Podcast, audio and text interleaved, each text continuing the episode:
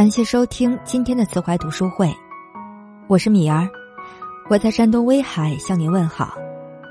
今天想要跟大家分享的是有书的一个人最好的底牌，就这两个字。有句话说：“为人之道，七分靠做人，三分靠做事。”在这其中，便藏着一个人的最好的底牌。底牌。不仅是做人的基础，还是为人处事的关键。只有握住人生的底牌，才知道该做什么事，不该做什么事。善良。有人说，人一生最大的资本是骨子里的修养。那什么是修养呢？很多时候是为别人着想的善良。善良的人做好事，不是图回报。而是为了对得起自己的心。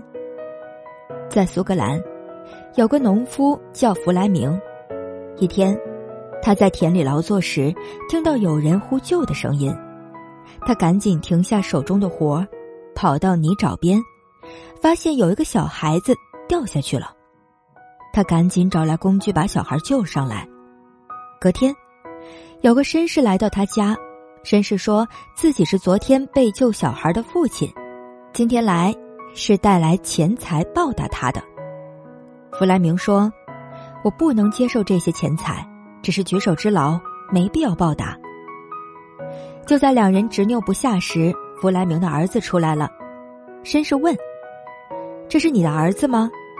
弗莱明自豪地说：“是的。”绅士说：“不如我们来签个协议，让我带走他，让他去读书。”如果他像你一样善良，他将来一定会成为令人骄傲的人。弗莱明答应了。后来，他的儿子从圣玛利亚医学院毕业，发现了青霉素，并在一九四四年受封骑士爵位，获得了诺贝尔奖。数年后，绅士的儿子染上肺炎，就是青霉素救活了他的命。弗莱明也没想到自己的一个善举。不仅成就了自己的儿子，更造福了大众。人们常说：“但行好事，莫问前程。”然而，生活对于善行的回报，却在我们身边时刻发生着。孟子说：“君子莫大乎与人为善。”一个人最好的修养，就是能与人为善。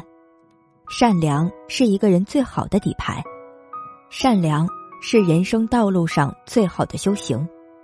善良的人终会被生活善待。靠谱，在人生路上，你会遇到很多乍见之欢的人，但真正能留下的，还是那些做事靠谱的人。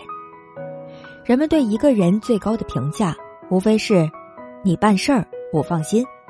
每个人都有各自出色的能力，但不是每个人都有令人放心的本事。与靠谱的人共事，让人踏实；与不靠谱的人共事，让人受惊。有一个年轻人，他开了一间店。一天上午，客户需要一些产品资料，需要打印十份并送过去。可是店里很忙，他走不开，便让朋友帮忙。朋友满口答应了，还说叫他放一百个心。年轻人便把事情交给了朋友。然后去忙其他的事情了。可中午的时候，客户打电话问为什么资料还没给他，他当时还挺纳闷，朋友不是去了吗？便打电话给朋友，问问情况如何。朋友接到电话说：“过去那会儿打印店还没有开门，我也不知道附近哪里还有打印店，就回家午睡，想着等会儿再去。”小伙听后很糟心，说。好的，知道了。我现在去找你拿资料吧。最后，小伙关了店，自己去打印了资料给客户送过去。这件事后，小伙对朋友很失望，觉得朋友一点都不靠谱，以后也不会让他帮忙做事了。让人放心是最难得的人品。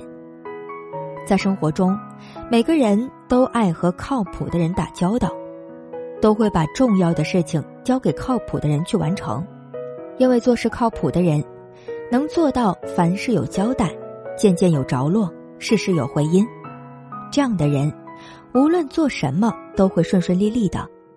正如曾国藩说的：“最聪明的做人之道是让人对你放心。让人放心的人，做事肯定踏实靠谱，值得别人托付。”守信。最近知乎上也有这样的一个问题：一个人最棒的品质是什么？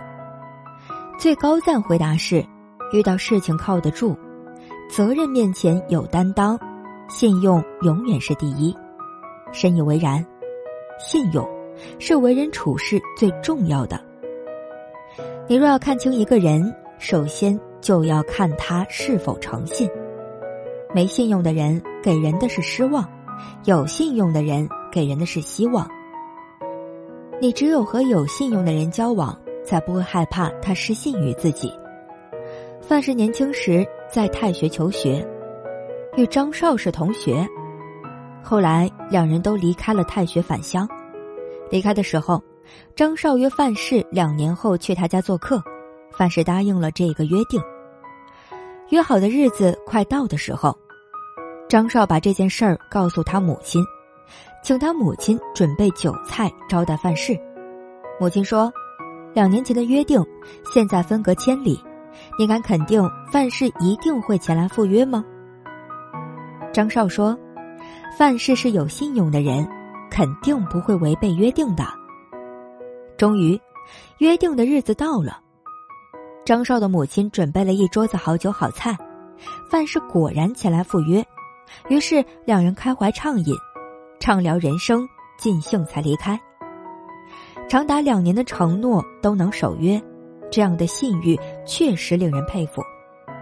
相信每个人都曾有过那一种被允诺一件事，可最后却不了了之的情况，那种失落会吞噬对一个人的信任。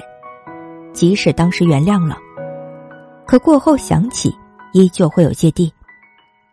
古语说：“诚信乃立身之本。”诚信是一个人最重要的品质。人有信。则人信之，朋友众多；人无信，则人避之，孤家寡人。有诚信的人，会把对别人的承诺放在心中，不辜负别人的信任，不辜负自己的诺言。一个人最好的底牌是什么？不是他的金钱、外貌、智慧，而是最实在的人品。有句话说：“欣赏一个人，始于颜值。”敬于才华，合于性格，久于善良，忠于人品。人品是看不见、摸不着的，但它会现于人的善良、靠谱、守信的言行举止中。人品好的人，善良最值得深交，靠谱最值得信赖。无论身份如何，家世怎样，只要人品正，就会受到众人欢迎。